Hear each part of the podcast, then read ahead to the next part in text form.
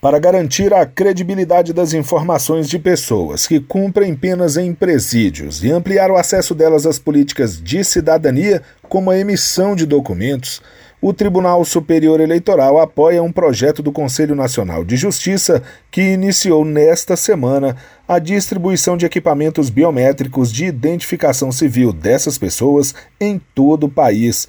São mais de 150 instituições parceiras para a instalação desses equipamentos de coleta biométrica nas portas de entrada de órgãos do Poder Judiciário e nas administrações penitenciárias.